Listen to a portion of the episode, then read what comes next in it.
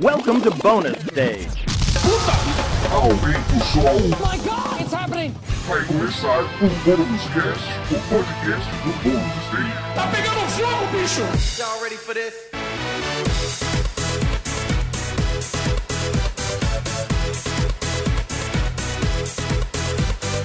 Sejam muito bem-vindos a mais uma edição do Bônus Cast, o podcast de cultura pop do Bônus Stage. Bem-vindos, seus Aê. quarenteners. E aí? Toma no cu! Como é que era? Bactéria, filha da puta, microbio do caralho. Empatou a minha foda, arrumou os trabalhos, atrasou os trabalhos. Nossa, já tá, letra! já Não, tá tá mais bom. violento. Não, tá bom, Mas, mas, tá bom. Pedrinho, a parte mais importante é que o Brasil tá unido e E decidiu mandou o o seguinte, seguinte, aqui não tem mole pra Covid-19 e nem, E nem 20. 20. é isso aí. O cara já previu a próxima pandemia, inclusive. Pois é. Espero que Meu não. Deus do céu. Por favor, não, né? Muito bem. Poeta MC Raipan, é isso aí. MC Isso Raiban. aí, MC Raiban. Eu só achei bizarro, porque se vocês repararem bem no vídeo, o MC Raiban tá de Juliette. É verdade. Faz parte do kit. Faz É. parte do kit, o Juliette é importante. Juliette, Bermuda do Tornado. Eu fiquei mó feliz que no Animal Crossing tem Juliette. A Bia já fez o, o MC Raiban lá. Dá, dá pra fazer. Não, é, é possível, é possível. Vamos pro que interessa, vamos se apresentar. Eu sou o Rodrigo Sanches, junto comigo Beatriz Blanco. Tudo Olá, bem? Tudo bem. Então tá bom. Wagner Waka aqui com a gente também. Bactéria! Pronto, depois de uma semana cantando isso sem parar, eu tinha conseguido dar uma pausa de três dias, agora eu vou voltar a cantar. Não vai ter É jeito. isso aí. Não vai ter jeito. E quem é vivo é sempre aparece. Pedro Solino com a gente. Tudo bom, meus queridos? Tudo bom Saudade com o senhor? vocês. Saudade desse podcast maravilhoso. Que beleza. E com a gente também, Guilherme Anderson, outro sumido que está de volta É, aí. mas é o que eu digo, o álcool salva a nossa vida, seja em gel, no latão ou no litrão, né? Isso é Caralho. importante. Passem álcool gel? Só não bebam, porque uma galera foi hospitalizada porque bebeu álcool 70%. É sério. É sério. Mas por que, sério. que a pessoa fez isso? Porque Pra não matar tinha... o coronavírus. É real Não, isso. É real. É real. é Depois real. procura. Não foi só Meu no Brasil, Deus não. ok, né? Faz um Não, gargarejo. assim. se vo- Eu não estou surpreso. Também não, E eu- confesso. E outra coisa, se você degusta de um tabaco, do, do fumo mais ilícito, cuidado lá depois de passar o álcool gel, porque a chama do álcool gel ela é invisível. Aí você vai lá, passa o álcool gel, vai acender seu basilho, vai pegar fogo, irmão. Ele só vai sentir depois de queimar pra caralho. Então, Caraca. Essa dica é boa, hein, gente? Presta atenção, hein, moçada. Olha os tutoriais que tá rolando. Tutorial da quarentena, muito bem. Vocês estão de parabéns, Aqui tem informação. como sempre. Muito bem, Jornalismo de altíssima qualidade. é, como sempre, a gente tá aqui pra isso, né? Muito bem, a gente tem hoje o nosso tradicional podcast de indicações, que são as coisas que nós estamos fazendo durante essa quarentena, o que nós estamos jogando, o que nós estamos assistindo, lendo e por aí vai. Eu vou falar pro Wagner começar a falar hoje. Ele é um cara que ele sempre vem Eu com umas... Você começa, vai. Por favor, fala o que, que você está fazendo aí durante... Já dá bateu um mês aí pra vocês de quarentena, aliás? Já, já bateu pra mim um mês. É, aqui também. acho, acho que eu bati essa semana. mas É, é, aqui também deu um pra mês mim, já. ontem. Ontem, né? É. Um mês certinho. Amanhã. É, um mês, um mês. Muito É, bem. Vaca, vamos lá. O que, que você tá fazendo de bom aí? Olha, eu. A gente tá aqui em casa. A gente tá num, num problema. Eu não diria, chamaria de um problema, que é o seguinte, a gente tá atrás de todos os programas de culinária, de reality show que existem na face da Terra, a gente tá assistindo. É um problema. É, é gostoso, é legal e tal. O programa se chama The Final Table. Ele é um programa inglês, por isso que eu falei table, com esse sotaque inglês. Table. Table. E eles juntam é, cozinheiros que são, tipo, muito bons, assim, tipo, já são muito bons, cozinheiros top chefs, assim, tipo, os caras que tem estrela Michelin, ou o cara que foi considerado o melhor cozinheiro da Austrália, ou a mulher que, que é, foi a primeira chefe com estrela Michelin da Índia, sabe? Umas paradas assim, do mundo todo, e bota os caras pra competir. Então, assim, é cozinha nível nível alta, assim, sabe? É, Uhum. os caras fazem umas coisas que a gente nunca viu na vida. E cada programa eles têm que fazer um desafio de culinária de um determinado país. Então, assim, os caras começam, tipo, no México, aí depois vai pra Inglaterra e tem uns convidados que falam, vocês vão ter que fazer um X prato que é tradicional de, de um país. Né? Tá. E é muito legal porque, assim, é um dos episódios é do Brasil, é a cozinha culinária brasileira, e o desafio é fazer uma feijoada. E é muito engraçado porque tem uns caras, tipo, da Nova Zelândia, cara fala, velho, eu nunca vi esse negócio. que da hora. O que, que é isso? Aí os caras, não, feijoada é uma, um prato feito com porco, não sei o que lá. E só que os caras são um chefe fodão. E eles não podem simplesmente fazer a feijoada com arroz, farofa e couve e entregar, porque eles são um chefe foda. Eles têm que fazer uns Paranauê lá e tal. Nossa. E, velho, e é muito legal porque, assim, é um programa que, como nesse episódio do Brasil, ele mostra pra gente um negócio assim, ele respeita muito a cultura do país mesmo, assim. Tá. Então, é, um dos caras, um dos cozinheiros que participam, um dos competidores é brasileiro. É, você vê que eles respeitam, explicam o que, que é o prato, o que, que significa o prato. E tem uma galera que manja um pouco mais e outra que manja um pouco menos e tal. E eles têm que fazer o prato pra jurados. Primeira parte para uns jurados assim, tipo, que eles escolheram, um crítico gastronômico, e o segundo é para um chefe fodão que do país, saca assim? Aham. São duas fases cada cada episódio. Que do Brasil. Ela tem um restaurante aqui no Brasil ahn, que se chama Moni, não é isso? É, a chefe chama Helena Riso aqui, o diretor falou um ponto eletrônico pra mim aqui. É, A Helena Reis é uma chefe fodona, cara. Ela manda pra caralho. É, então. E é muito louco, assim. E aí na segunda parte, eles têm que fazer. Ela fala assim: vocês vão fazer. É, assim, o primeiro, eles fazem um prato. Tipo, é a ideia deles reproduzirem um prato. E a segunda parte é só a galera que foi mal na primeira fase. Então, assim, o primeiro desafio é faz o prato aí. Aí todo mundo que fez o pior prato vai pra esse segundo desafio. E aí, nesse segundo desafio, eles têm que fazer um prato com um. É, com elemento típico daquele país ainda.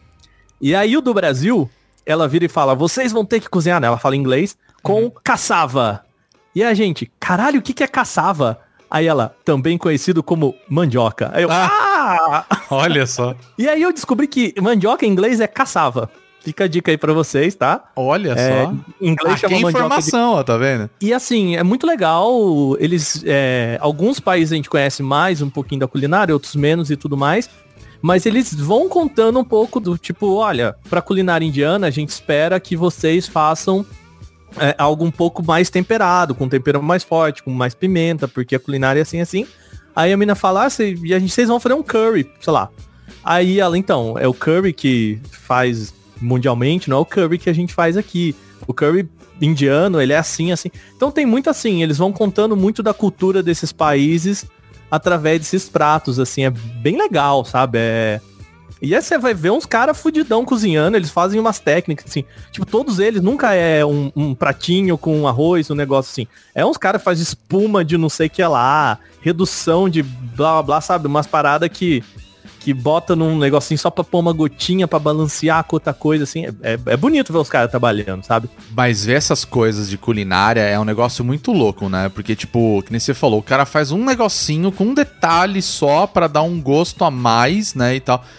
E não é uma parada que você se preocupa, né? De tipo, você tá fazendo em casa, óbvio, né? E aí você não vai falar, ah, vou fazer uma redução aqui pra colocar um negócio no- na minha feijoada, tá ligado? Até É, porque não, eu- agora a eu- gente não vai fazer feijoada, né? Sei lá. Não, mesmo porque redução da feijoada é sacanagem, né? Não Fala é? feijoada igual a gente, né? Exato. eu Então, acho. cara, eu, eu vou contar pra vocês um negócio que assim, eu convenci um amigo meu de assistir ao Masterchef. E ele, ele me respondeu o seguinte, cara, assistir Masterchef é um caminho sem volta. é, porque agora eu comecei a empratar os meus PF, eu tô falando que nem o Jacan, e eu tô fazendo aquele montinho de arroz pra colocar no prato, parece um quindizinho. Ele mandou assim. Então eu falo assim, cara, não, não é, não existe mais prato, tipo, pefão, arroz, feijão. Ele falou, não, agora eu tenho que, que fazer o, o negócio ficar bonito. Eu tenho que empratar, entendeu? Mas deixa eu perguntar um negócio, cara, já que você falou de Masterchef. Qual que é o apelo? Por que, que você acha que esses programas de culinária fazem tanto sucesso? Eu tô perguntando porque eu sou total não o público, assim. Eu já tive conversa tenho uma amiga que é muito fã de Masterchef e falou pra assistir. Eu assisti e achei muito chato. Aí ela falou, não, assisti outro. Eu assisti uns três e achei muito chato. Não, não teve jeito, assim. Eu até vejo um ou outro programa de culinária quando tem uma questão cultural envolvida. Tipo, esse que você descreveu me pareceu interessante. Mas competição de culinária em si eu acho chato. Eu acho os jurados todos arrogantes e afetados. Eu acho o negócio tudo muito frufru, assim. Eu não sei Nossa, explicar. muito. Eu não, eu não Eles são gosto. muito afetados, muito afetados, muito afetados. É, É. tipo, é ridículo. É ridículo, né? Tudo bem. Não, não tô querendo ofender quem assiste, pelo amor de Deus. Eu tô dizendo, eu tô ofendendo os jurados diretamente. Eles são ridículos. Ex- exatamente, é. Você assiste, você assiste o que você quiser, cara, tá ligado? É uma, é uma ofensa bem direcionada. Mas o que eu queria perguntar era isso. Por que, que você acha que isso tem grande público? E qual que é o apelo pra você? E Porque tem gente que nem eu, assim, que só assiste e fala "Ai, que chatice esse monte de gente cozinhando e brigando por causa de um tomate picado, sabe? Mas tem, um- tem um ponto assim, é, esses programas, eu acho que reality show no geral, o que ele te ganha é pela edição. Vou dizer assim, uma, uma técnica, né? Quase que um, um trope, assim, do- dos programas de culinária e de reality show. É aquele negócio da câmera que vai passando em cada um do- dos competidores, como se eles, sabe, pra dar um, um, um momento assim de tensão. Por exemplo, o cara vai falar assim, e o melhor prato dessa noite? Aí corta do jurado, aí tem o rosto do competidor A, aí corta o rosto do competidor B, rosto do competidor C, rosto do competidor E, aí volta pro jurado e o jurado fala, foi você? Aí, ah, e aí sobe a música, sabe? Tipo, sabe aquele gif que, que, que rolou muito no Facebook e no, no Twitter também? Que era do, do Dragon Ball, que ficava passando o rosto do Trunks, o rosto do Vegeta, o rosto do Goku, o rosto do. Piccolo, o rosto do Goku. E aí, de repente, você viu aquilo já um loop umas cinco vezes, você fala, mas nada vai acontecer. E aí você percebe que você caiu na pegadinha do loop, que o GIF é só aquilo. E meio que Masterchef é isso, cara, assim. É, é uma tensão que não existe. Eu tenho certeza que se você fosse lá ver os caras cozinhar, deve ser chato pra caralho. Porra! Porque o programa é edição, sabe? É, é isso. É, é você... Puta que pariu, não sei o que lá. E aí você vê, só caiu, sei lá, um pote no chão, assim. E outra coisa que eu acho curiosa é como eles constroem personalidades e personagens pros Sim. competidores. Porque eu acho que ninguém consegue expressar a personalidade batendo um ovo. Mas os caras ficam lá, não, porque ah, tem torcidas, né, que gostam de fulano, não gostam de cicrano. E eu fico pensando, gente, mas o que, que deu pra ver da personalidade dessas pessoas? Elas passam o tempo todo lá mexendo Cozinhando. panela, tipo... É, verdade. A- aonde isso aparece? No BBB eu até entendo, porque basicamente eles ficam tretando o dia inteiro, mas no Masterchef, sabe? Pensando aqui comigo agora que tem, por exemplo, tem um programa de culinária que eu gosto de assistir, que é o Mandou Bem. Esse eu o curto, mas Nailed. é porque eu curto ver desgraça humana. Exatamente. A graça é que o pessoal não sabe cozinhar e faz umas comidas muito feias, assim. Fica um negócio horrível. Não... A, a a comida fica ruim, a decoração fica pior ainda. Tipo, Os a graça é são essa. legais. E a- é, acaba mais sendo um programa de humor, no final das contas. Mas é aquele negócio, os caras viram e falam assim, cara, você tem duas horas pra fazer isso. Cara, imagina você ficar vendo duas horas uma pessoa cozinhando, É, saca? batendo ovo, peneirando farinha. Aí, óbvio, vai ter edição o tempo todo, não tem o que fazer, né? É, então é um programa de editores, assim. É, Você que é fã, você acha que o lance é as narrativas que a edição constrói mesmo. é. O único programa de culinária que eu vi nos últimos tempos era um da Netflix chamado Cooking on High, que eles chamavam três. é, Esse é muito bom. Esse é muito bom, né? Eles chamavam três chefs que eles eram especialistas em é, culinária canábica. Que era só culinária envolvendo maconha. Eles chamavam os jurados que era sempre uns caras que era claramente muito maconheiro. Muito Ou maconheiro. seja, você ia dar lixo pra eles comerem, tudo bem. Tá ótimo. É, delícia. velho. Nossa, e eles faziam uns pratos, tipo, não, porque esse hambúrguer aqui está infundido com THC, com tantos por cento. Aí os caras, ah, beleza, manda aí. Mas esse programa, eu, eu assisti alguns episódios. E pra mim ele tinha um sério problema que era o seguinte: ele começava a explicar sobre a- as comidas em si. E as variedades de maconha, só que o gente. cara dava mais explicação da variedade da maconha do que da comida em si. Porque é um programa pra maconheiros. Exato, né? Então assim. Cara, É um programa. assim, É um programa É que- pra quem vai abrir um Cheetos, jogar leite condensado dentro e comer? Exato. Cara, o, o que eu falo é que assim, culinária canábica é a mesma coisa que, que design de sobrancelhas. Não existe, brother. Não existe. É, tipo Exatamente. assim, Os Essa foi a melhor lá- definição, cara, na boa. Os caras estão lá pra mostrar a maconha, velho. É simples. Eu- a, a desculpa pra poder passar pra família brasileira é que eu vou programa de culinária. É que dá que fazer é a coisas além de brigadeiro com maconha, né? É. Ou bolo e outras coisas. Mas, Mas assim, o, o verdadeiro, o verdadeiro programa de culinária, eu sempre falei e eu continuo defendendo. é, chama Larica Total. Ah, Esse é. programa é muito bom, cara. Posso ser a voz discordante aqui agora? Eu, eu adorava Larica Total, aí foi uma coisa que eu reassisti. Acho que é tipo Hermes e Renato, que era um bagulho que eu adorava. E eu Mas essa é a reassisti, graça. E eu achei muito idiota. Não, essa é a graça. Não, mas o Larica Total, ele é feito pra ser idiota e pra É. criticar os programas de culinária, youtuber de culinária. É tipo isso. Não, não, mas, mas aí você tá falando do, do, é, de um outro formato que é tipo a galera que mostra receita, papapá. Ah, não sim. estão falando disso.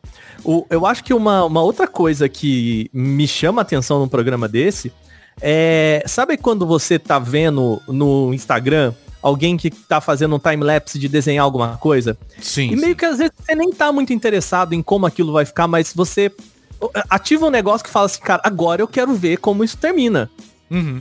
sabe? E eu acho que culinária é meio que isso assim. Você começa a ver o cara botar um ovo com outro negócio, principalmente esse que eu falei, The Final Table, que eles começam a colocar um monte de coisa que você nunca viu na vida, e você fala, cara, eu quero ver o que, que vai sair disso. Eu quero ver como que vai. E ele é meio food porn, assim, no final das contas é. Agora ele apresenta o prato, e aí o- eles botam o prato em cima de, um, de uma mesinha giratória, e aí, sabe, é, aquele negócio com um zoom, assim, super bonito, super em Full HD, assim, fica animal.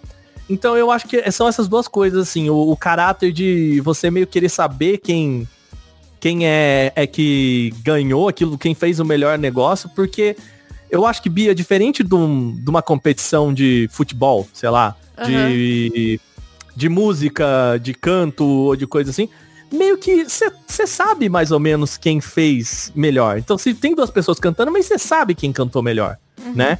Mas a comida, tipo, se você não comeu, você não tem como saber quem. Então, então meio que assim, é, é a expectativa de o que, que os jurados vão falar, sabe? Entendi. É um negócio muito bobo, assim, tipo, no final das contas, porque assim, o cara pôs o, o- E eles aprenderam a fazer isso com o tempo, né? Ele põe o negócio na boca, olha pra pessoa assim, aí a câmera vai pro, pro cara que tá sendo é, julgado, volta pro, ju- pro jurado, vai pro cara sendo julgado, aí volta pro jurado, o jurado olha pra ele, faz, fecha o olhinho assim, ficou maravilhoso. Aí a música sobe, é, tipo, é muita edição, sabe? Ah, é, é isso, cara. eu entendi. É isso que pega, entendeu? Não, eu, eu não acho nada bobo. Pra mim não tem entretenimento bobo. É só assim, eu acho fascinante porque eu não, eu não fui mordida pelo bicho do Masterchef. Uhum. Agora eu entendi, eles são animes. Isso!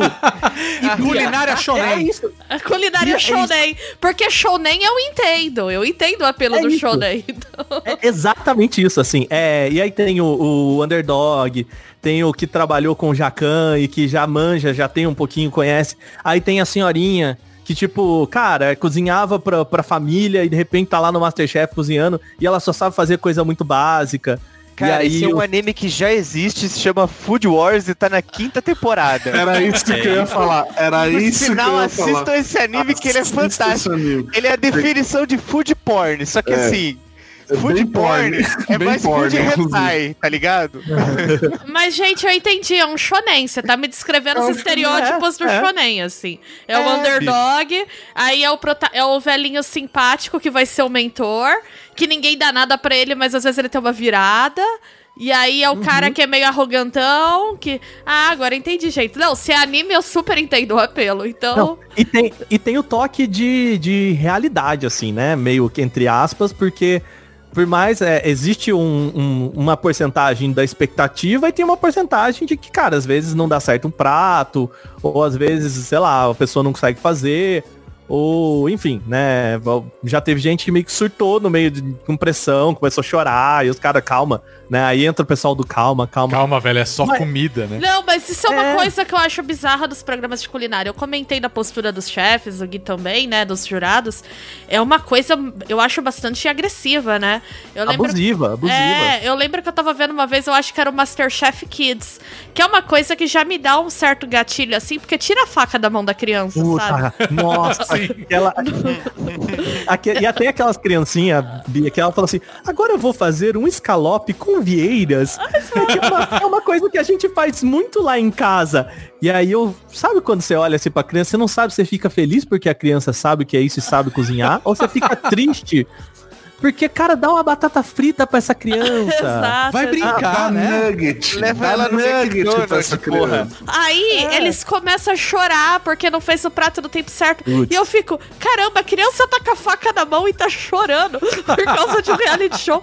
Cadê, sabe aquele meme? Cadê o conselho do telar? Assim, tudo errado nessa bosta, sabe? Tudo errado. Bom, Wagner, onde que a gente encontra esse programa aí? O... Final Table. A ideia é que é a seguinte, é o, o vencedor do, do programa, ele vai sentar na, na Final Table, né, na, digamos assim, na mesa junto com todos os jurados. Então, no Aham. último programa, quem venceu é o cara que pode sentar na mesa junto com todos os jurados de todos os episódios. Então, tipo, é o cara que vai conseguir um lugar na Final Table, sabe, assim. Ah, É. então tipo, vai, vamos supor, essa foi a primeira temporada, Zezinho ganhou. Aí na segunda temporada ele vai ser Não, um dos não. jurados ou não? Todo episódio tem um jurado, que lá, por exemplo, que nem eu falei, a Helena Riso no do Brasil e tal. Aham. E aí no, no último episódio, todos os jurados de todos os episódios, eles julgam uma. Ah, é, um todo mundo que final. participou, tá? Isso. E aí quem vencer no final também ganha um lugar nessa mesa de todos os jurados, entendeu? Que é o Entendi. seria o The Final Table. sabe? Nossa, é, aí muito É, anime. Você vira o Tem- Hokage no negócio. você é Porra, é digno de sentar na mesa dos, mestres, assim, sabe? É isso. É, é lindo, cara. É lindo. Muito bem, onde que ele tá disponível pra assistir? Na Netflix aí, tá? É um dos programas de culinária da Netflix aí que Legal. Netflix só, só me mostra isso, cara. É Também, beleza. né? É uma pessoa mais saudável. Pra mim, ela só passa documentário de crime e dramalhão. Maravilhoso. Uma temporada, eu acho que nove episódios, dez Ok. episódios. assim, É, é uma, sabe, uma temporadinha curtinha, mas muito legal. Não vai aprender muita coisa de, de receita, assim, não é meio que essa ideia, Uhum. porque os caras só fazem coisa muito maluca e não, não, não é essa a proposta. Entendeu? É se divertir com um grande anime de culinária aí. É isso aí.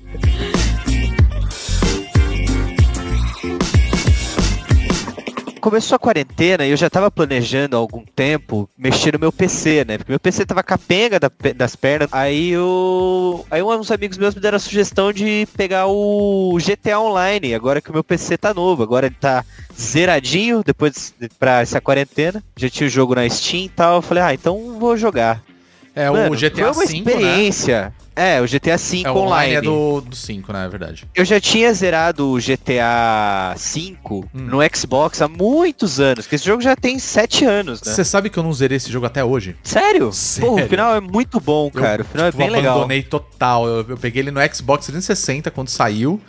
Comecei a jogar e me deu um bode. E aí eu, tipo, abandonei. Tipo, nunca mais joguei. Eu vou, eu vou pegar ele em algum momento aí, mas nossa. O final é bem legal, assim, mas é, é um GTAzão, tá ligado? É, Não tem sim, muito sim. mistério. Sim. E aí eu comecei a jogar o online com uns amigos despretensiosamente, assim. Eu lembro que na primeira sessão a gente juntou a galera, um amigo meu invocou um carro do nada que tinha uma ponte 50 em cima e a gente saiu metralhando todo mundo e tudo. Aí a gente acabou matando um cara no servidor onde a gente tava, tipo, de zoeira, assim, ah, vou tirar o cara, tirou. Mano, o cara me surgiu com um avião, um jato, e começou a mandar foguete na galera Nossa. e todo mundo que tava embaixo. Foi muito tosco, cara. Foi muito, foi muito divertido, cara. Mas eu nunca entendi o lance do, do GTA Online pelo seguinte: você entra no servidor da própria Rockstar, beleza? Isso. E aí você. Eu, eu sei que você pode fazer uma cacetada de coisas. Você pode criar gangue, você pode participar de grupos, etc. Eu, eu acho que tem alguns eventos de heist, né? Que seriam os assaltos, Tem, né? tem, que são muito legais. O mais legal do online é o heist. O heist, É o heist. E, e fazer as corridas malucas lá. E É. pra caralho. Ah, ele também tem corridas em geral. É, você Pô, que legal. cria, você pode criar, tipo assim, você pode correr em corridas da comunidade, eventos da comunidade que eles vão criando e tal. Tá. A questão do GTA é que assim, GTA Online é basicamente uma zona sem fim, cara. É um, é um inferno na Terra. É, tipo, é o É. nego com jato dando rasante na praça lá, metralhando todo mundo e nego se atirando o tempo todo. O, o legal do online é justamente fazer as, os- as paradas que tem, as missões online com seus amigos. Então é o heist, Agora saiu a expansão do Cassino, acho que foi a mais recente que saiu. Mas é um A do Cassino eu também. ainda não fiz. É um heist também, mas tem É, várias outras eu- coisas. Legal. Não, eu no, eu no GTA Online eu tô auxiliadário, já tenho iate, até a porra toda, eu nem jogo mais. Eu- o, o online eu jogo só pra. Eu só tenho GTA basicamente um dia pra jogar o RP. É verdade, né? Você joga o GTA RP, não é? Que é diferente Que- desse. É, é, é basicamente online, você vai criar o seu personagem, etc e tal, só que não são servidores da Rockstar. É, são servidores privados e você. E aí tem uma série de regras que você tem que cumprir ali e tal, Uhum. pra justamente não virar esse caos frenético que é o GTA Online. Mas tem outros servidores que a galera, tipo, faz meio que a mesma coisa, mesmo Não. sendo RP ou não? Tipo, a galera segue a sério mesmo o RP, no caso. Não, RP, eles- a galera só segue a sério porque se você não seguir a sério, a pessoa tem como te banir e acabou. Tá, Você não entra mais. Deixa eu Obrigado. perguntar, como que funciona isso de servidor privado? Você consegue dentro do jogo criar um servidor seu, é isso? Ou Consegue. não é uma Consegue. coisa pirata, não é um molde assim. O GTA Online você consegue criar um servidor privado, só entra pessoas com convite, etc e tal. Mas você não consegue é, manipular nada do que tem ali. Ah, tá. Tipo, O RP, ele é basicamente pirata. É ah, um... legal. É um outro sistema que chama 5M, Uhum. que ele, ele te possibilita criar servidores com máquina dedicada, etc e tal. Aham. E você. E ali sim, ali você institui um monte de coisa. Você muda blips, coloca, tira. é, e, e faz funções acontecerem ali através do, do- da parada. O GTRP basicamente gira em torno da, das pessoas que estão jogando. Hoje em dia eu jogo num servidor que, que tem slot para 1024 pessoas. A gente Caraca. não tem. é, a gente não tem NPC andando na cidade, basicamente. E aguenta, gente- velho? Aguentaria É. fácil isso daí? Tudo isso, gente? Hum, Ainda tá em teste, porque basicamente hoje em dia o que tá acontecendo é o seguinte, a gente bate em torno de 200 cabeças, o servidor começa a cair, tá ligado? Ah, entendi. Mas eu, eu suspeito que hoje em dia tá sofrendo ataque, eles devem ter conseguido fazer funcionar assim. Entendi. O GTA RP, ele surgiu há muito tempo? Faz, faz. O primeiro GTRP que surgiu foi com o San Andreas, quando saiu pra PC. Caramba, San Andreas. Ele né? faz muito. Então ele tem muito a ver com a cultura dos mods também, né? Total, total. Eu total. lembro que uma vez que você tava jogando, vocês tinham feito, colocaram tipo a ponte estaiada aqui de São Paulo. É, tem, Foi então, um negócio assim. um monte de mod. É, hoje em dia esse servidor que eu tô jogando, a gente botou favela no, no, no servidor lá. Aham. E aí, tipo, tem esse, é esse sistema que funciona, o- é, de mods que eu tô dizendo. Os caras baixam um mod de favela, ele encaixa numa área lá do mapa e você anda, tem uma pá de barraco. Tipo, você customiza tudo que você quer no jogo. Você customiza o então, que você quiser, Legal. carros e tal. A questão é a seguinte, quanto mais mod você coloca, mais pesado fica, tá ligado? Ah. O GTA é um jogo muito bem otimizado. Agora, pra jogar o RP, ele exige bastante da sua máquina Entendi. de processamento. Tipo, eu jogando GTA Online, eu devo bater, sei lá, 100 e blaus de ping. Caralho, No RP, eu bato no máximo 90. entendi, Porque é muito pesado, tá ligado? entendi. Mas voltando ao, ao online mesmo, sem ser o RP, é, ele te dá. É, é tipo uma coisa da comunidade mesmo, da própria Rockstar, que eles vão criando pra você entrar lá e faz o que você quiser. Seja o porra louca ou. Exato. Você, É isso. esse- é, você faz o que você quiser, você tá liberado pra fazer o que você quiser, não tem regras. Aham. Só que eu não sei se o Pedrinho chegou a pegar essas partes. Tem, você tem missões também. Então você Aham. entra. Então, por exemplo, É, tem as missões diárias, sim. É, não, não só, não só diárias, né? Tem tipo uma historinha dentro do, do online. Tem, tem as missões do você- Lamar É, tal. isso. E aí teve- vai, vai vindo atualizações e aí você vai, vão surgindo coisas novas. O Heist, o Heist ele surgiu no GTA V, né? Sim, sim. E, e aí eles botaram no online. Os heists são muito divertidos, cara, porque é realmente aquele planejamento que você vê na história. Tipo, você tem que contratar um cara específico disso, um cara específico daquilo, montar um plano. Então, tipo assim, tem ataques que você vai fazer de heist que você precisa primeiro sequestrar carros fortes, depois roubar uns uniformes de não sei o que. Aí roubar o mapa. Aí você tem dois, sempre dois tipos de ação, uma mais violenta, uma mais stealth. Eu não sei como é que tá hoje em dia com esse tempo no jogo. O, a última heist que eu fiz foi a do banco, a de assaltar um banco. E cara, ela é muito foda, velho. Ela é muito maluca. Porque você precisa roubar quatro motos e você tem que sair correndo da polícia. É cinco Aham. estrelas o tempo inteiro atrás de você. Hum. E aí você vai cruzar o mapa inteiro com em cima de moto. E a cada tiro que você toma da polícia, é menos dinheiro, porque seu dinheiro vai caindo da sacola. Nossa, eles têm esse. ok, esse recurso então. É, Tomou mano. muito tiro, vai perdendo dinheiro então. Sim, Caralho, aí nessa louco. heist específica ela funciona assim. Uhum. E aí, mano, é, é muita emoção, assim. E me diz uma coisa. tenso o tempo inteiro. Você consegue fazer isso sozinho ou não? Você obrigatoriamente tem que estar com um grupo de pessoas. É, você precisa de players, né? Você pode convidar a galera no servidor onde você Tá. tá.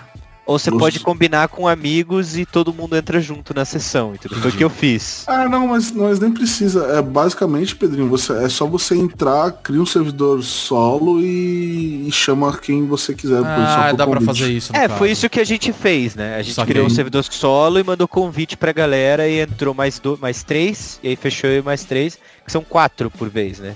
E É, fica aquela zona do quatro. online com gente dando rasante com um avião. Não, não. Quando, Chato, quando, é, né? é, quando você entra no ele te joga no servidor só do Ah, grupo, tá. só o grupo tá Ok, jogando. ok. Justamente, justamente pra, Pra evitar isso não essas coisas. acontecer. Ah, legal isso. Bem, bem otimizado Jogar então. no servidor do online, então, Pedro, você que tá tendo essa experiência, você acha que é possível ou é caos o tempo inteiro, assim? Não, é possível. Assim, eu recomendo você estar sempre acompanhado. E Uhum. principalmente alguém com nível mais alto, que já tem coisas assim, tipo apartamento, carro, helicóptero. Aham. Eu recomendo muito. É possível, mas assim, você talvez sofra muito. É muito MMO, assim, né, uma- cara? Tipo, a graça você tá jogando nunca sozinho, porque se você tem uma pessoa mais forte, a chance de você se dar melhor nos jogos e subir de nível também é maior, né? É, mas É. mesmo nos MMO você é menos caótico. O GTA Online, é, a Rockstar liberou, mano. É tipo, você tá lá no seu apartamento olhando a, olhando a janela, passa um jato dando rasante, assim, Entendi. e jogando bomba, aí passa um mano com a moto voadora. É um caos do caralho. É, não, é o caos do caralho. E é divertido por conta disso, entendeu? Mas é um GTA, chega uma hora que cansa, né? Porque Aham. todo GTA acaba cansando um pouco. Eu mesmo dei uma pausa, porque eu comecei a fazer várias heists, aí chega num ponto de fazer, porra, só tem agora as, as mesmas heists pra fazer. Porque ninguém tinha o bagulho lá pra fazer a heist do cassino, que era a última que faltava. Aí, É, você precisa juntar dinheiro pra comprar um bagulho. Aí tem Ah, bunker, entendi. tem um monte de coisa. aqui. Tipo assim, É, complexo. tem muita coisa. E não tem level limite. Então, assim, Ah, você- hoje, em dia, hoje em dia você entra lá, tem nego level 10 mil, sabe? Ah, É, tem uns bagulho absurdo, assim. Eu acho que é o falta um cuidado de gerenciar. Talvez o RP seja interessante justamente porque tem esse cuidado e porque sempre, como tem as histórias que os próprios jogadores criam, ele sempre vai ter novidade, né? É, pois é. Mas eu acho legal isso de, tipo, pelo menos ele cria já pra você no seu personagem no online, tipo, cara, você tem um apartamento, você tem tipo, uma garagem, ele vai salvando isso tudo bonitinho. E, e o jogador pode perder, então, supor que eu vou, tô jogando com o Pedro, e aí eu vou lá e roubo o carro dele e, e ele perdeu o carro. Isso é possível. Não, ele vai, na, ele vai no estacionamento e arranca o carro de novo. Ah, tá. Ele fica, tipo, É salvo, o- tipo, você já comprou, tá lá, foda-se. É, é Tá. caótico. É Entendi, caótico. entendi. Ele não tem um sistema, no caso, tipo, posso roubar de alguém e essa pessoa perder, no caso. As consequências do jogo são minúsculas, cara. Entendi. Você praticamente não tem consequência pra nada Hum, que Caralho. acontece. É, isso é um problema tipo- de game design, né? É, isso é que eu acho que talvez o- é isso que meio Eu acho que enjoa, foi não é? proposital. Eu acho que foi proposital, cara. Eu acho que os caras vão pelo caos. A galera gosta Aham. de entrar lá pra trocar tiro e pelo caos, tá Ah, ligado? sim, sim. Mas E- GTA meio que nasceu nessa ideia de- da brincadeira do caos, né? Sim. Porque assim, tem muita gente que você fala assim, ah, vamos jogar um GTA aqui, o cara não quer fazer a missão, não quer fazer a campanha, Quer causar, quer pegar né? carro, né, explodir, atirar em tudo e, né, fazer essa bagunça que é GTA também, né? Eu acho o máximo, tipo, a minha irmã, quando ela foi jogar GTA, porque a minha irmã adora esses jogos de simulação, assim, né? Mundo aberto. Tipo, a minha irmã joga muito The Sims. Mas no The Sims ela só faz besteira. No GTA ela joga muito direitinho. Eu lembro que uma vez ela foi jogar GTA e ela ficou um tempão trabalhando de motorista de ambulância. Honestamente. E assim, ficou lá. E aí, até que uma hora que ela se ligou, ela, nossa, eu tenho que fazer as missões. Aí ela saiu, sabe? Eu acho isso engraçado que tem gente que também vai e fica vivendo a vida honesta, assim, GTA. Então, é, existe, existe muito. Eu mesmo no GTA, dependendo do personagem que eu tô jogando na campanha, eu paro no farol, eu. Sabe? Você dá seta pra virar, né? É, só falta. É. Cara, eu acho muito maneiro. O GTA V é um jogo que ele vai ter uma sobre... Ele tem uma sobrevida já imensa, né? Já, tipo, justamente por causa dessas paradas do, do online que estão surgindo. Aham. O que eu senti do- de diferente do online do Red Dead 2 pra esse é que no Red Dead 2 é um pouco mais complicado você instaurar esse caos do caralho, porque você tem uma série de limites de época, né? É, tipo cavalo. Ah, tá. Exato. É. Você não vai dar rasante no cavalo metralhando a galera. No Oh. Red Dead Online eu já vi, eu já vi, eu cheguei tipo um dia numa cidade lá, naquela cidade de Valentine. Ah, eu sim. cheguei lá e tinha um cara instaurando um desafio de duelo na frente do bar.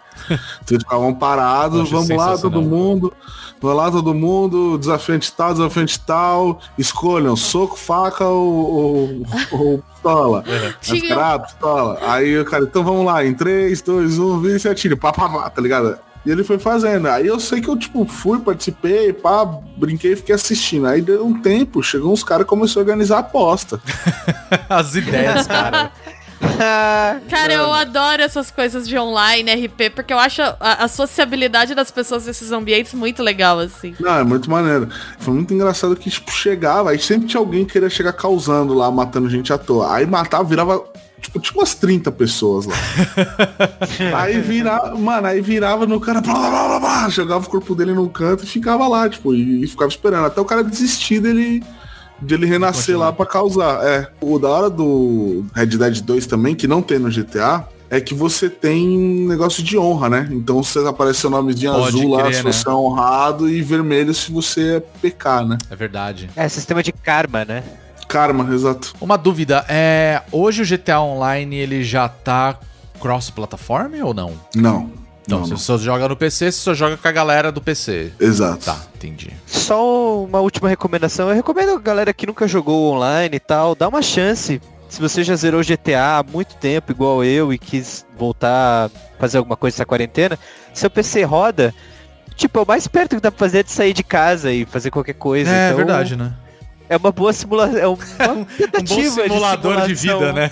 É um simulador de vida interessante. Foi engraçada a sensação de estar de quarentena e sair metralhando pessoas correndo na rua, tá ligado? Só quando acabar que não pode fazer isso na vida real.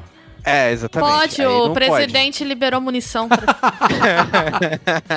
Ó, gente, dica pra quarentena aí. Joguem GTA Online e RP que... IRP. É muito IRP. engraçado. Já É vou, já vou intimar aqui, Guizão. Quando que vai rolar uma live dessa aí, cara? Eu já Pra- fiz. No final de semana eu fiz. Eu fiz live. Mas e bônus aqui, ó. ó. Quero lá na tweet do bônus. Cadê esse negócio aí? Tem que É, eu vou- conhecer, eu vou- tem que conhecer. Eu preciso, eu preciso trazer o público de volta pra poder jogar Eu, pra eu vou, lá. eu, vou, eu vou instalar essa porra, velho. Pra gente jogar.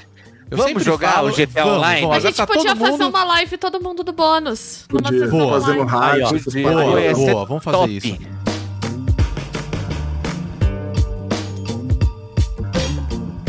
Eu li essa semana um livro do Stephen King, que é da editora Suma. É, a editora Suma, ela tá publicando os livros dele, né, no Brasil, e aí eu tô recebendo alguns, assim, e eles são bem legais, e enfim, esse foi o primeiro que eu peguei pra ler. Tá numa edição super bonitinha, chama Ascensão.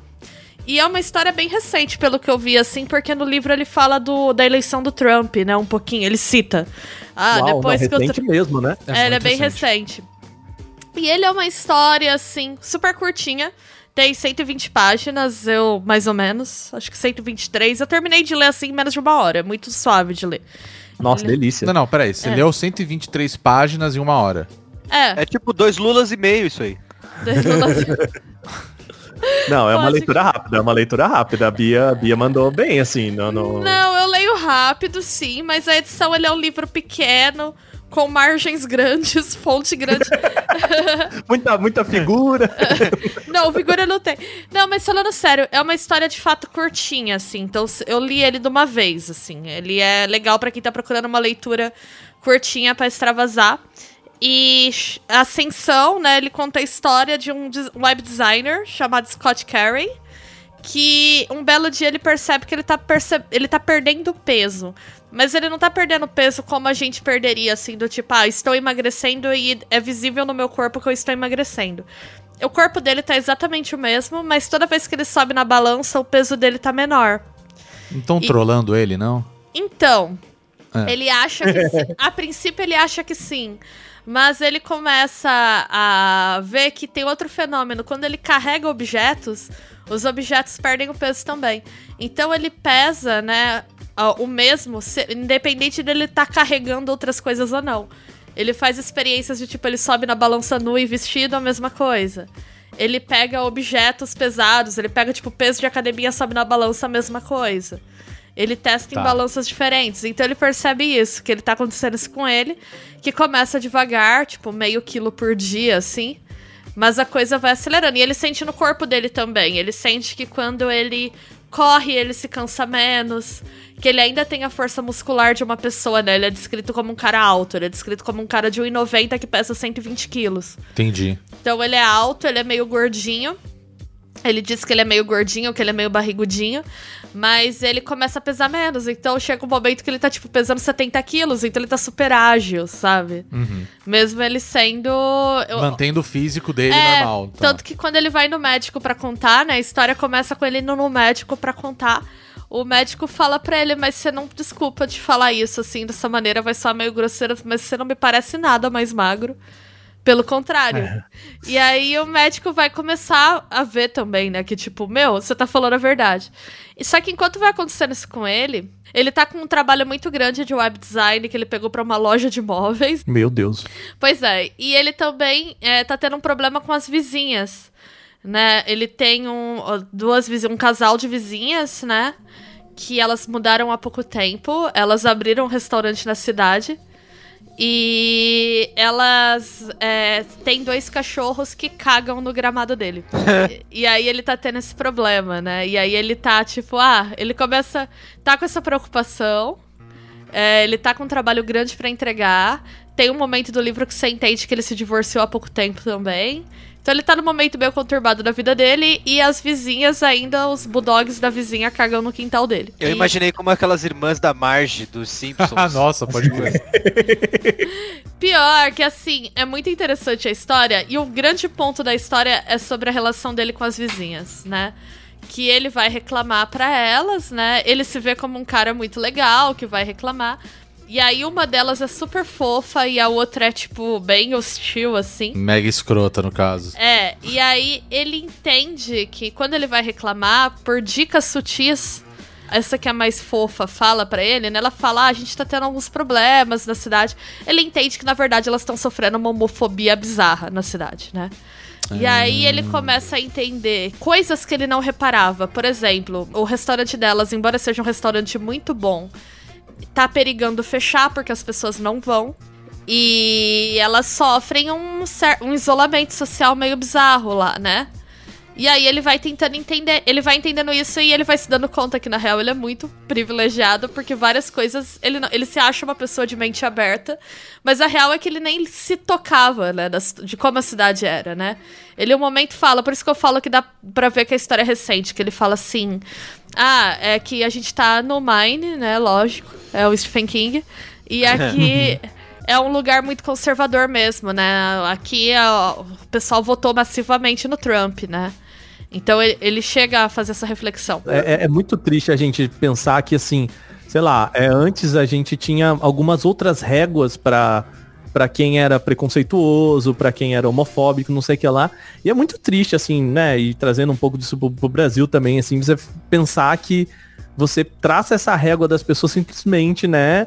É, é. é muito fácil pelo, pelo onde elas votaram, porque, meio, é isso, né, cara? Essa linha é muito É isso. clara, né? O que é interessante em Ascensão é que a- acabei de ver, o livro saiu em 2018. É que conforme ele vai se dando conta disso, ele vai se dando conta de que, na verdade, as pessoas que ele conhece a vida inteira não são pessoas legais. Ele começa a sentir o desconforto das vizinhas. E isso enquanto ele tá perdendo peso e ele chega um momento que ele fala assim: Eu tô perdendo peso, sem parar, sem explicação. O médico dele quer internar ele, ele fala: Não, porque não vai adiantar, ninguém sabe o que eu tenho, você não sabe, ninguém vai saber.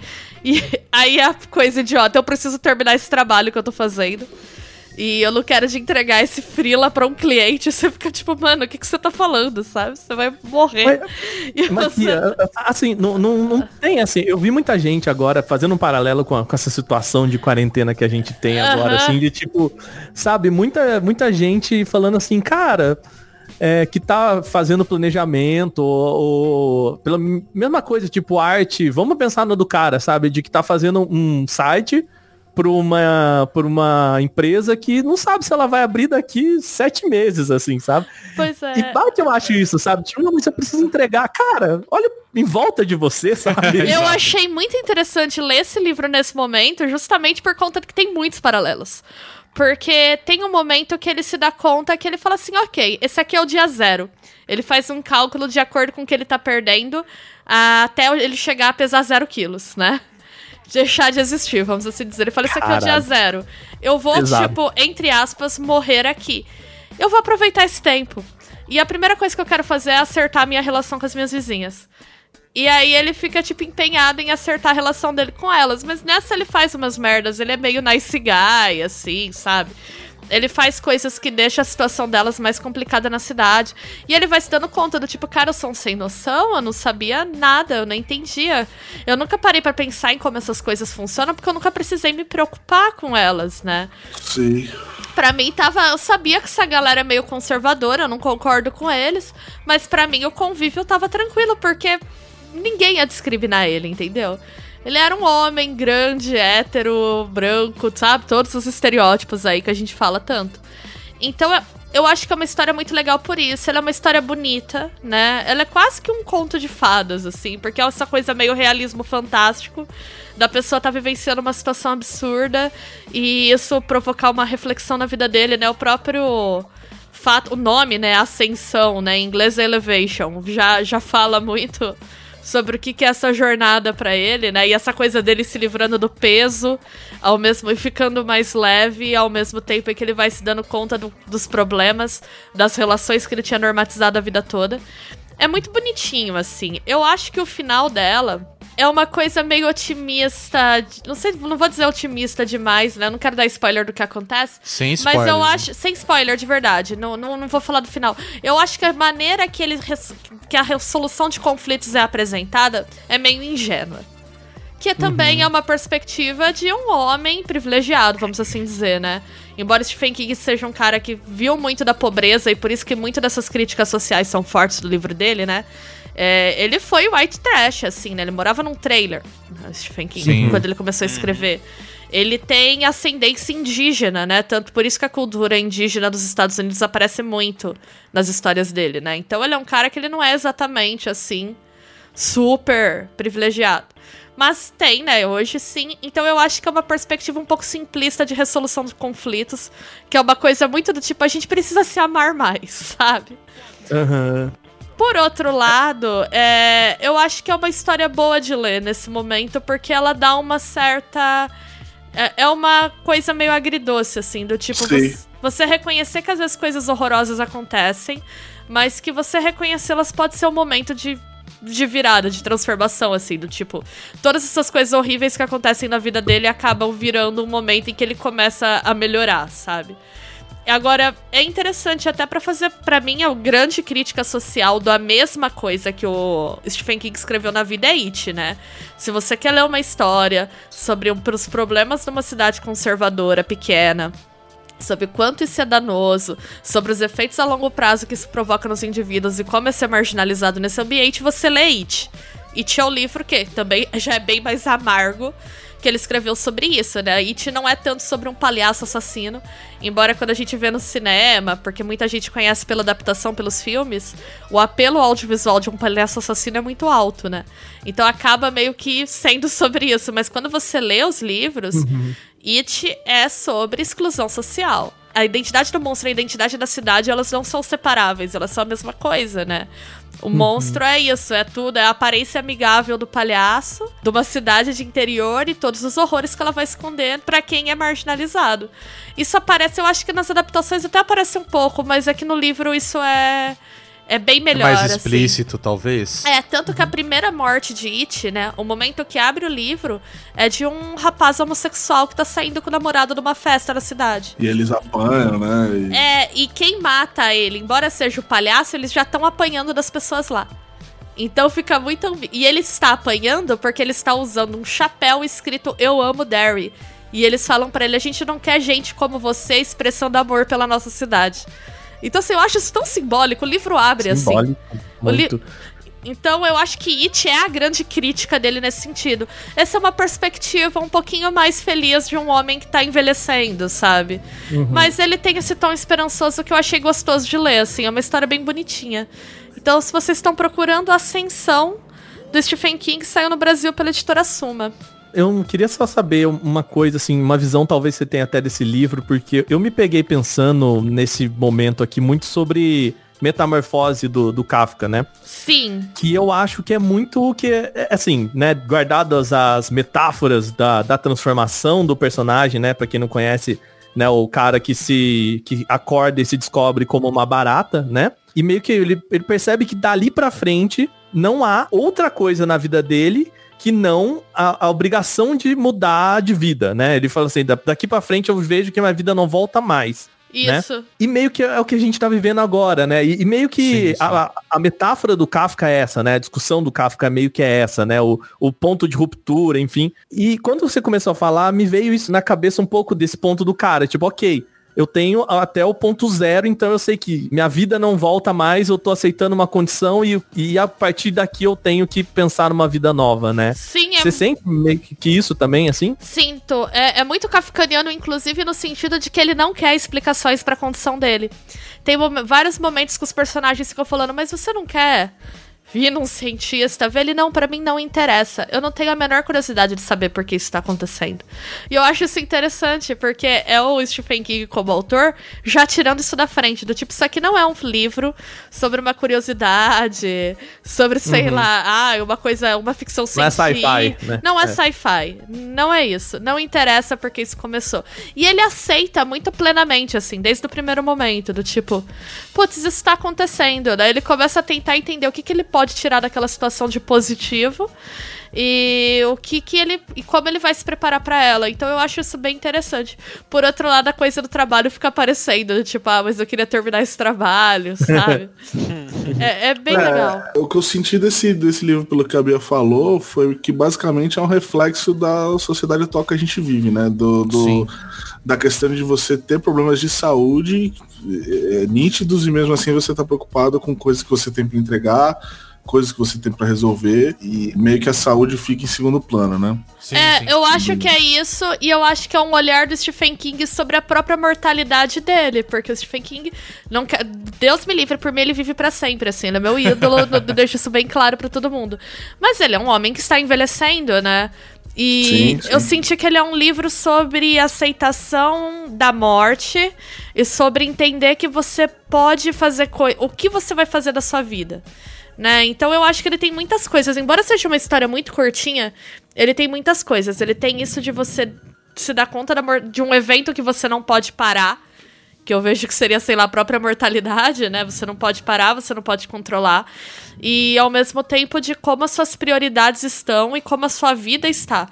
Então acho que sim, né? A relação com o trabalho. Ele é um cara que sempre teve uma relação complicada com o trabalho, ele escreve muito, né? Os outros autores fazem piada, ele lança coisa de dois, três livros no ano, isso é muita coisa. Muito bom. Bia, repete aí pra gente, é Ascensão, né? Ascensão, né? Sem o artigo, só Ascensão, de Stephen King, saindo pela editora Suma. Quero aproveitar e agradecer que a editora Suma sempre me manda os livros dele, né? Então eu pretendo falar bem bastante do. Stephen King. Ô, legal. Bom, eu nessa quarentena aí eu fiz várias coisas também, mas tem muita coisa que já tá em olhadinha, tem muita coisa que, que é antiga, tipo, por exemplo, eu tô reassistindo Mr. Robot pra pegar a última temporada. Hum, Tá aí uma coisa que eu precisava fazer, viu? também. É, cara, eu tentei pegar a última temporada, não lembrava de nada, eu tô reassistindo pra pegar as paradas e tal. Mas enfim, eu acabei assistindo no Amazon Prime um filme com o Chadwick Boseman, o nosso querido Pantera Negra. É um filme que chama, em inglês ele chama 21 Bridges, né? 21 pontes. Em português ele tá, ele tá escrito como Crime Sem Saída. Ele é do ano passado, em 2019. Ele conta a história de um, de um policial, que é o, o Chadwick, ele faz um policial, que é o André Davis, que ele perde o pai muito cedo, com 13 anos ele perde o pai, que era um policial também, um ícone da sociedade lá tal. E ele entra nessa função de tipo redimir o seu passado é, com o pai dele, de honrar a memória do pai dele, sendo um policial correto e etc. Aham. É, no começo do filme ele tá sendo. ele tá respondendo é, numa cúpula lá do- da corregedoria porque ele provavelmente tirou em alguém Aham. e o pessoal fala, pô, você atirou em não sei quantas pessoas. Ele fala, é, mas nunca sem um motivo. E aí o pessoal fica meio, meio assim, o cara, uma carinha meio de cu. E ele segue a vida dele. Aí nisso acontece um assalto, onde policiais acabam sendo mortos. Vários policiais acabam sendo mortos nesse assalto e tal. E ele é, e ele é o investigador, detetive responsável pela, pelo caso. Para a resolução desse, desse caso, eles fecham Manhattan, baseado num, numas teorias do, desse Andrew Davis aí, ele, ele, eles fecham Manhattan na madrugada, que acontece na madrugada, tipo, uma da manhã, comecinho da madrugada, assim, Aham. eles fecham Manhattan, né? E aí ele fala, ah, Manhattan tem 21 pontos de acesso, fora túneis e, e metrô e etc. Daí vem o nome 21 Bridges, né? Ah, saquei. E ele vai atrás dos caras. E é tudo uma é, é tudo gira em torno de- desses, desses assaltantes e dele que tá junto. Ele tá sendo parceiro de uma detetive da. é, como é que é? Da narcóticos. Porque Tá. o assalto. Eles roubam uma quantidade de droga lá e, e etc. Então eles giram em torno de uma madrugada, de uma investigação e, mano, mostra os dois pontos de vista, né? Do, dos policiais dele, né? Do caso, do policial e dos dois bandidos que, que vão atrás de, tipo, tentar lavar o dinheiro pra poder sair da, da ilha. E, cara, aí vai crescendo uma, uma puta tramóia e, e vai evoluindo pra um crime muito maior. Mas, cara, é um puta filmão de policial, filmão de ação, troca de tiro sincero e cenas, cenas legais, assim. Eu fico impressionado que o Chadwick ele é um ator muito bom, assim, cara, mas mesmo ele fazendo um puta papel, ele para mim ele continua naquele mesmo papel de o príncipe de Wakanda, sabe? Os valores, as expressões, é, é muito parecido. Mas é um filme legal, cara. É um filme que tem aquele. É, o J.K. Simons, tá ligado? Que é o. Sim, sim. Que é o J. Jonah Jameson, J, né? é, o Isso. JJ. Ah, eu vou assistir porque eu adoro um filme de policial honesto, assim, com Eu clichê, também. drama familiar Eu do tô- passado, ele precisa se provar. Aí ele tem uma parceira nova que é durona, sabe? E ela não vai muito com a Isso, cara dele. exato. Adoro, adoro. Exato. E, e ela fica perguntando pra ele se é verdade as histórias que contam sobre ele. Dele, Nossa, adoro. Clichêzão, é assim que eu dele, curto. é, dele ser um pistoleiro mesmo, de matar, e ele fala, não, eu não mato sem motivo.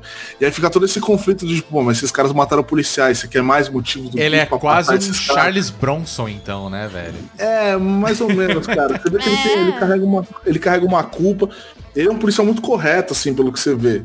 Aham. E, e ele fica nessa de que só atira por motivo, blá blá blá. Os caras perguntam ah, quantas, quantas, quantas vezes você disparou sua arma? Ele sete, que é o, sei lá, o número de, de caras que ele matou. Ele é, mas todas as vezes tinha um motivo. E aí eles estão nessa, aí eles ficam questionando ele, porra, fula- esse morreu policial, você não vai atirar se for necessário. Mano, é, é muito legal o filme. Filme Eu- frenético. Eu me É sinto até legal. meio culpada que eu adoro esse gênero, aí ao mesmo tempo eu fico pensando, né? Vem o raio problematizador e eu fico. Mas é foda, né? Violência policial. O cara manda um Sérgio Moro pra mina, né? Não, não mato sem motivo, assim. É tipo. é, co- é complicado. Mas por outro lado, eu adoro esse tipo de filme. Não, cara, Ah, eu, eu- gosto, eu gosto eu muito gosto. de filme policial. Eu gosto muito de filme policial. Acho que é o meu gênero favorito do filme policial. Eu gosto muito. O meu pai amava, né? Meu Deus o tenha. Meu pai adorava filme policial, inclusive os toscos. Cara, E aí era inclusive eu muito- já vi um filme com seu pai. É. Olha, bicho. Aí é um negócio falar, que lembra muito meu pai, porque ele ia na locadora e na locadora do meu bairro, de segunda de sexta-feira, se você pegasse cinco filmes, você podia devolver até terça. Então eles iam lá. Não, minto. Se você pegasse 10 filmes, era filme pra Co- caramba. Como é que é? É que aluga 10 filmes? Caralho! A minha, Filmes Quem guerreiro, aluga? hein, mano? Então. quem aluga 10 filmes? A minha família todo fim de semana. A minha Não. família ia lá e alugava. Cara, Não, velho, 10 filmes, velho. a minha família é louca por cinema, por isso que eu gosto muito. Todo Chama eles pra gravar, então, com a gente. Putz, pô. inclusive minha mãe joga bem mais que eu. E aí. verdade. É, eles pegavam todos esses filmes, e aí tinha os filmes que pegava pra gente, que geralmente era sci-fi, fantasia, coisa de criança, e os filmes dos meus pais, e aí era policial, e aí era um atrás do outro, assim. E aí eu lembro muito do meu pai, eu tenho uma ligação afetiva porque eu assistia todos os filmes do Nicolas Cage, vi com meu pai. Caralho, Sou é, uma pode grande conhecedora da obra de Nicolas Eu Cage. vi um filme com o seu pai, que era com o Nicolas Cage. Puta que pariu. Era um filme... Ele era muito ruim, o filme. Não, assim. e eu ficava brava, que aí eu, a jovem estudante de audiovisual, né? Cheia de empáfia. E eu ficava, pai, esse filme que você pegou é uma porcaria. E meu Bom pai mesmo fa- é Bergman, né? E o meu Nossa, pai me falava a única coisa que você tem que falar pra um jovem nessa situação, que é. Cala a boca, menina. Deixa de ser chata. E... e eu acabava vendo com ele.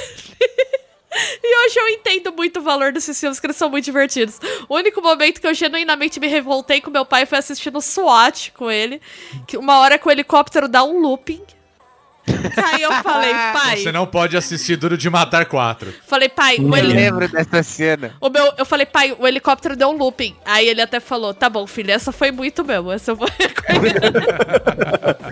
Traçamos um limite aqui. Não, não dá, né? Não dá. É SWAT esse filme, né? É. SWAT. Mas os outros, é, eles sempre falavam, vai, larga a mão de ser chata, você não gosta de nada, não sei o quê. E esses filmes têm seu valor, cara. Eu gosto Mas eu vou fazer uma, uma- um. Eu vou fazer uma denúncia aqui. A Bia é muito chata, cara. ela é muito chata. Ela, ela vê uns filmes que, assim, tudo bem, né, cara? Não nego, não, Não, nego. é- a, a Bia, nesse- ela é foda, cara. Eu, eu adoro esse, tipo- esse gênero de filme. Inclusive, ô Gui, você falou da. Teve um podcast que você falou do Girihage, né? Uhum. E, cara, toda vez que eu abro a desgraça do Netflix, aparece a recomendação, a gente cara. tem que ver, poxa. É tipo, vou ter que ver. Não vai ter jeito, cara. Porque a gente tem essa pegada, a gente, eu, eu curto as paradas policial também. E, cara, não tem uma vez que eu não vou assistir uma parada, a Bia ver comigo e ficar, mano, nada a ver. Porra, não sei o quê. Nossa, não tem nada a ver isso. Ah, não existe isso. Ah, tá, até parece. Eu falo, cara, vai, segue a onda. Vai embora. Não, não dá, velho. A Bia é muito chata. Desculpa, pai... era só. Não, um tá certo. detalhe. Meu pai me zoava de chata, mas ele tá correto. Eu não tiro a razão dele. Mas era só uma denúncia. E ele me zoava muito. E às vezes ele pegava os filmes toscos justamente pra me provocar. Ele chegava e falava assim, aqui você vai curtir, hein? Aí era o Nicolas Cagezão na capa, assim, eu não... Aquela cara de dele, né? De tipo. De sono, aquela cara de sono do Cara de sono, né? total, Tem cara, muito cara de sono, cara. Eu, eu adoro um filme desses, cara. É, quanto mais galhofa, melhor ainda. Pode ficar tranquilo que é qualquer coisa de matar. né? É, Ou então, ou mortal. Fatal. desejo de qualquer violência. Queria o seu nome de filme. É, Aí é sempre bom. mortal, fatal, mortífero, de matar. é. Assassino. Tiras. Letal. Tiras Até hoje eu não entendo porque que os caras tiraram. Da onde eles tiraram o termo tiras? Era pra dublar cops, né? Porque É. falar Então. policiais e dublar cops é difícil. Chama de coxa, sei lá. Aí aqui em O Gambé. Rolando de Gambé. nós ali, bicho. os gambé. cana. Os cana. Canadá. Mas tudo Tira, bem, tá chegando. tudo bem. Tira é ser bom mega- demais. Ah, É, tira é bom, vai. Não, é, é, realmente, é Criou melhor do que gambé. cultura. Imagina, tipo, um gambé da pesada. Tipo, já estragou o rolê, velho. Um Canadá pesado. Não, é. Estragou o rolê. É, não, e, e assim, tem palavras que a gente tem na língua portuguesa que elas são reflexo do, sei lá, do, do quão essas dublagens são antigas, mas ainda muito populares até hoje. Aham. De tipo, coisas, palavras como carabina, aerolito, que tem no Chaves, assim, que, cara, É sabe, refresco, que a gente não, não usa assim mais, Não, sabe? mas, por exemplo, quando você vai no, tá no Rio de Janeiro e você pede um suco de laranja, não é suco de laranja, é refresco de laranja. Ah, É regional tem. também. É, tem que Tem isso. regionalidade. muito Mas bom. enfim, 21 Bridges, é isso? Bridges, isso. Tá Tá disponível, disponível no, no. Como é que chama? Amazon Prime. É, Amazon Prime Video, isso. Cara, essa quarentena eu tô fazendo coisa pra caramba, eu tô jogando muito, mas boa parte dos jogos a gente já falou lá no Olhadinha. enfim, tô jogando desde Animal Crossing até Final Fantasy VII Remake, né? Mas eu também tô assistindo algumas coisas e saiu recentemente um filme na Netflix que é, se chama Sérgio, que ele conta a história do Sérgio Vieira de Mello, né? Que ele foi diplomata, né? E ele foi alto comissário, né? Da, da ONU para os Direitos Humanos. E aí é um filme que foi feito uma produção da Netflix junto com o Wagner Moura, inclusive ele é o diretor e o, o ator que faz o papel do, do próprio Sérgio Vieira de Mello. Eu não sei se vocês vão lembrar disso, até porque já faz um tempo, né, quando aconteceu o quando ocorreu a morte dele, né, de fato. Mas o, o filme ele relembra um pouco da história dele em Bagdá, quando estava tendo a ocupação dos Estados Unidos lá no Iraque, né? Pra quem não Uhum. conhece a história, ou pra quem não se lembra, tá? O Sérgio Verão de Mello, ele morreu num atentado que teve no prédio que estava sendo usado como base da ONU lá em Bagdá. É, ele né? tava pra mediar. Ele tava lá pra mediar, ele sempre trabalhou com isso. Então ele pega mais ou menos desse momento quando eles chegam lá em Bagdá pra fazer esse trabalho junto com a ONU, e quando tinha aquelas rixas com os Estados Unidos, porque eles estavam ocupando tudo, né? E ao mesmo tempo o filme ele vai meio que em flashbacks assim, desde que tem o momento da, do atentado, né? Ele, ele não morre logo no início. Então ele, ele fica preso, né, dentro da, dos, esco dos escombros do prédio e tudo mais. E aí vira um meio que um, um flashback ali o tempo todo, dele relembrando alguns momentos da, da vida dele, né? Então fala um pouco dele em Timor-Leste, que ele teve um papel fundamental, assim, para a independência do Timor-Leste. Também fala do Camboja, que foram os lugares principais que ele trabalhou, né? É, ele conseguiu retirar refugiados do Camboja. Isso. E era um dos governos mais difíceis de negociar do mundo, assim. O Khmer Vermelho era meio inegociável, sabe? É, uma parada que puta, durou por muitos anos lá, né? Da- Não, e é, e é um cara, assim, que você vê que a história dele passa por. Cara, ele já foi. Ele tava em Kosovo, né? Sim. Tipo, sabe, todos os lugares, assim, que você imagina que tem conflito, meio que ele, ele participou, assim, né? E É, tanto e que ele muito f- interessante. Ele virou o alto comissário por causa disso, né? Porque É. tinha um papel, tipo, importantíssimo, né, cara? Especula-se que se ele não tivesse morrido nesse atentado em 2003, ele ia ser o sucessor do Kofi Annan, né? Isso. E ele ia ser o superintendente da ONU, assim. Isso. O cargo mais alto É, lá. e o que mostra que, assim, por mais que a gente o reconheça como um diplomata brasileiro, ele Aham. era reconhecido internacionalmente, assim, tem Isso. muitos livros, se não me engano, acho que tem alguns livros em francês. Isso e, mesmo. E assim, porque ele também passou muito tempo, viveu muito tempo né, na região e tal. Uhum. E ele é muito conhecido mundialmente, né? Então não é só ah, Brasil, né? Não é só pra gente, assim, é um- era um cara muito importante pra diplomacia mundial, né? Sim, É, sim. Muita gente acredita que se ele estivesse vivo, né, a ONU teria muito mais relevância, assim. Porque ele foi um cara, e eu acho que o filme mostra isso, que lutou muito pra que a ONU se mantivesse como uma organização independente Exato. e voltada para os direitos humanos. E a gente sabe que a ONU, né, dá- dá os, tem os problemas dela. O filme mostra um pouco isso também, assim. É, ele mostra muito isso, o lance de da ONU ser considerada, tipo, capacho dos Estados Unidos, aquela coisa toda. E o fato desse atentado, é, assim, mudou um pouco a história do mundo. Porque, assim, eles estavam lá pra negociar a liberação e tudo mais. E depois que teve isso, a ONU saiu, né, de, do Iraque. E, puta, isso daí se estendeu por muito mais anos, né? Tipo, durante todo o mandato do Bush, por exemplo, manteve-se isso, né? Tanto que foi mudar isso quando já era o Obama, né? E a intenção dos caras era assim, cara, vamos resolver essa porra logo. Ele mesmo fala, né, no filme, deixa representado isso, que a intenção deles era ficar quatro meses por lá. Né? Então, assim, se isso não tivesse acontecido, talvez teria sido muito diferente, né? É, ele chega lá com a ideia de que fazer o que ele fez no Timor-Leste, que era Isso. chegar, negociar com a população, fazer eleições legítimas Uhum. e de- restaurar a soberania do Iraque, né? Então, tipo, vocês continuam agora É. e ele Mas o filme, o filme, inclusive, ele tem um detalhe que, assim, na hora você fica até meio puto, né? Por conta da representação que tem com o. Esqueci o nome do. Da personalidade agora, era Paul, Paul que era- Bremer. Paul, Paul Bremer, Bremer. isso, né? E Uhum. Então, É. dá a entender que assim, na hora você falar, cara, isso foi plantado pelos Estados Unidos. Não pode ser, velho. Tipo, os caras. Porque ele tinha acabado de bater de frente com o cara isso- publicamente, assim. Isso é real, assim. Ele tinha falado, ó, a gente vai fazer uma coletiva de imprensa pra denunciar tudo que tá acontecendo. E no mesmo dia teve esse atentado. Só que é, o atentado, ele foi... Reivindicado pela Al-Qaeda. É, a Al-Qaeda assumiu que foi feito por eles, né? O, o É. resultado disso, né, tipo, também se estende O pra que caramba. fica meio assim que o filme dá a entender e a denúncia que, que eu não vi o documentário, mas eu vi uma galera comentando que o documentário faz, é que os Estados Unidos meio que ficaram fazendo a cara de luto e não se esforçaram muito pra tirar ele dos escombros, né? Ele fica preso por três horas e morre. Então, assim, Nossa, que pesado. é. É pesado. Se vocês param pra pensar, a história é bem esquisita.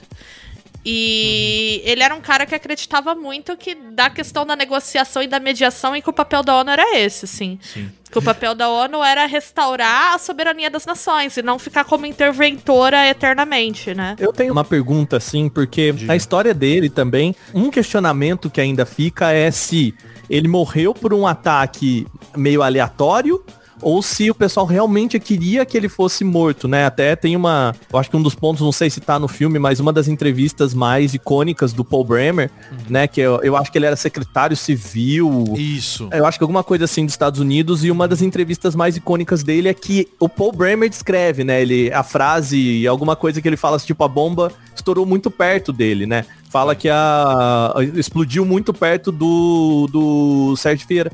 E eu queria saber se o filme, ele se ele se enviesa por algum desses lados, sabe? Se ele fala, não, os caras queriam mesmo matar ele, ou não, se ele Então, traz é, algum filme- de valor nesse O filme dá uma carinha de que ele era o alvo, de fato. O filme é basicamente uma homenagem à vida e obra do Sérgio Vieira de Mello, né? É, é sobre isso. A gente tá falando aqui, parece que a gente tá dando um puta spoiler, mas, cara, gente- é, é celebração da história desse cara, sabe? E ele foi importantíssimo, né?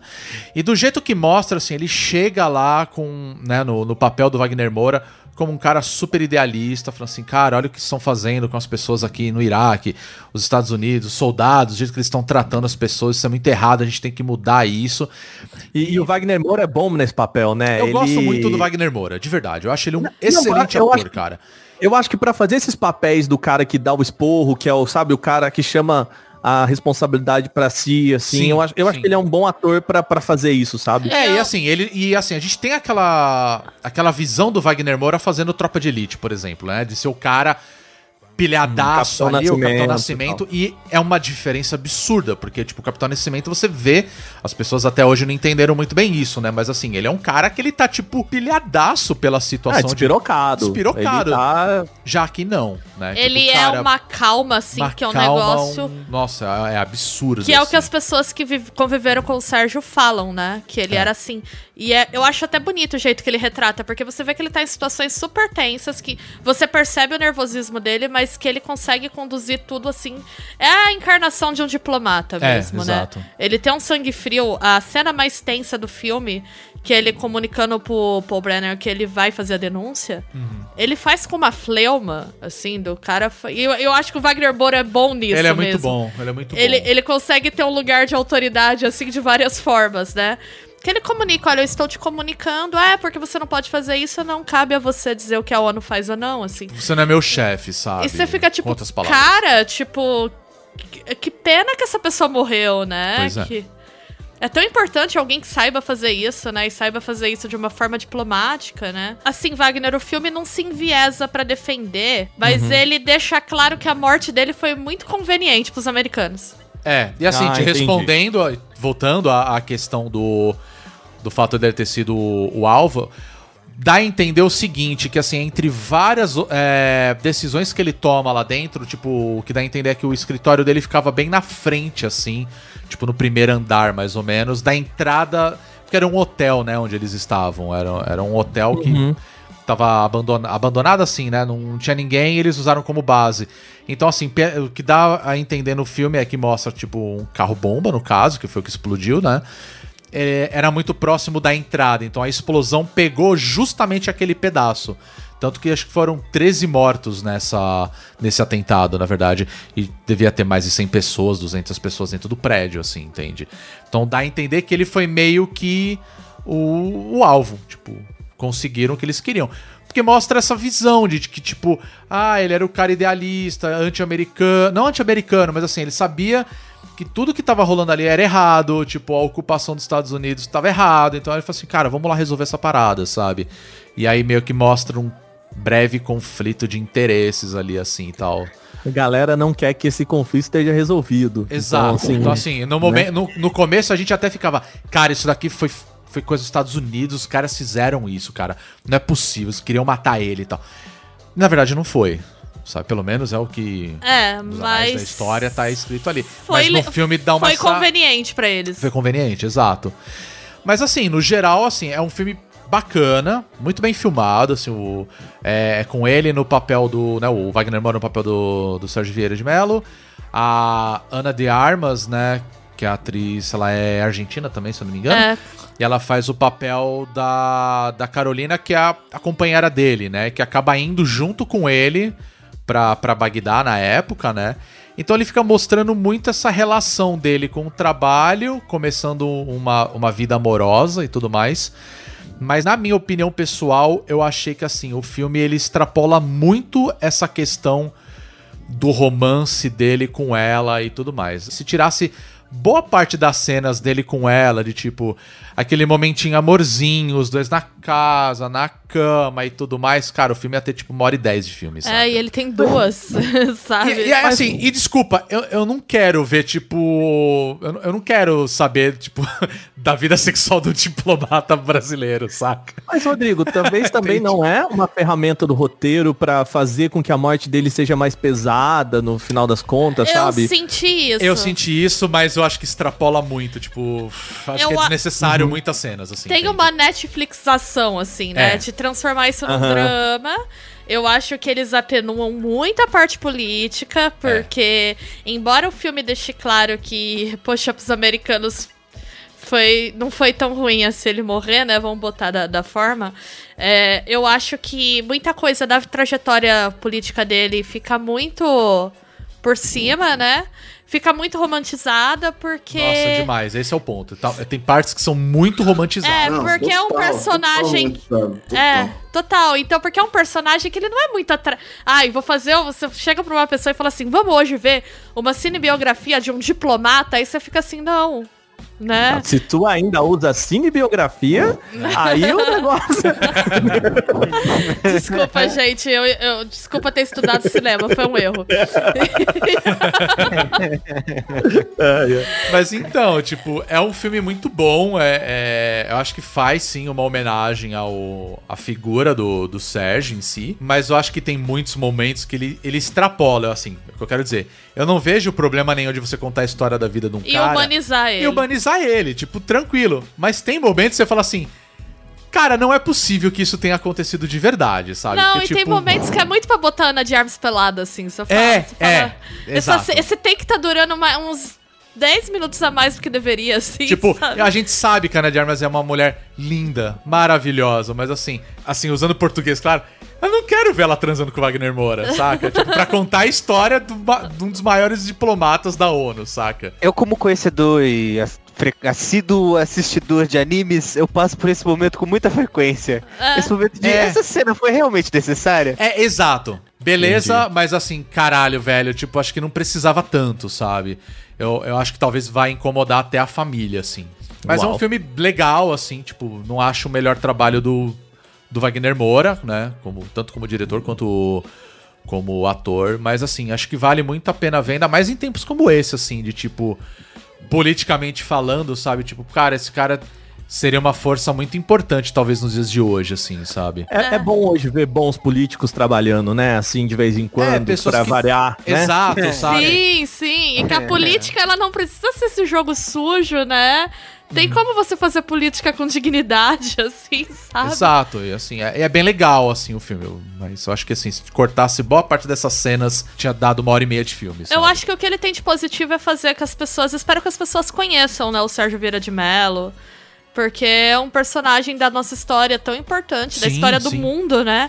Caramba, o Timor-Leste foi a primeira nação do século XXI, assim. Exato. Então, Uhum. eu acho que é tão importante, né? Que se as pessoas conhecerem, mesmo que a história se esteja atenuada, assim, conheçam e vão atrás, assim, Uhum. da biografia dele. Com Sim. certeza. Onde que tá isso aí? Tá Netflix, é isso? Netflix, é uma Netflix. produção original da Netflix, né? Então tá lá, saiu agora na sexta-feira passada, dia 17, se eu não me engano.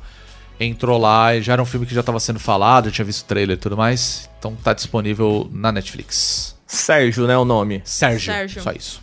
Beleza. Chega por hoje, a gente já falou bastante, né? A gente deu. Poxa, meu. Não é? Porra, falamos pra caramba. Falando pra caramba. E, Cacete mesmo. como já é de costume, a gente quer saber de vocês, ouvintes, o que vocês assistiram recentemente, se vocês viram algum desses, né?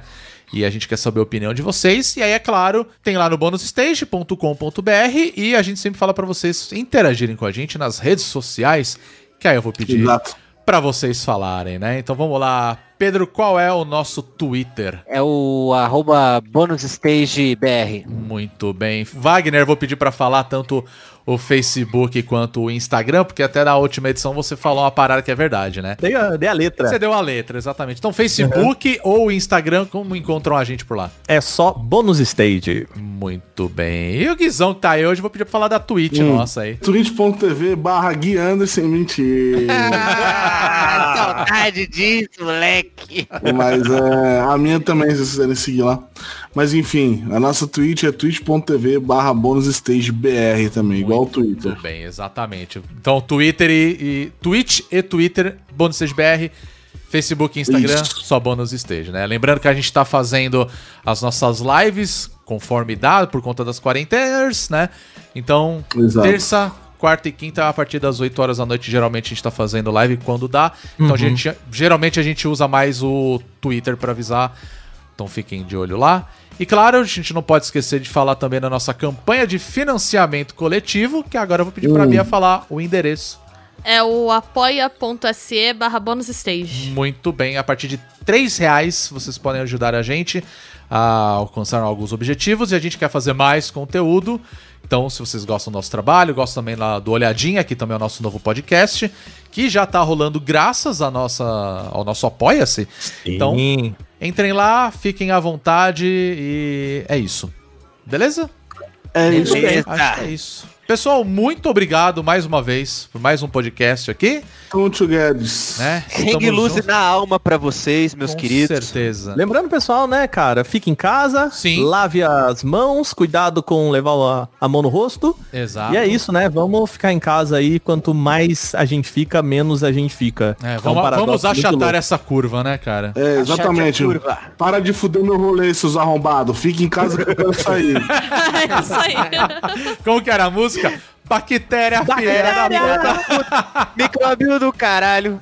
Empatou a Atrapou minha, a minha foda. foda, atrasou, os trabalhos.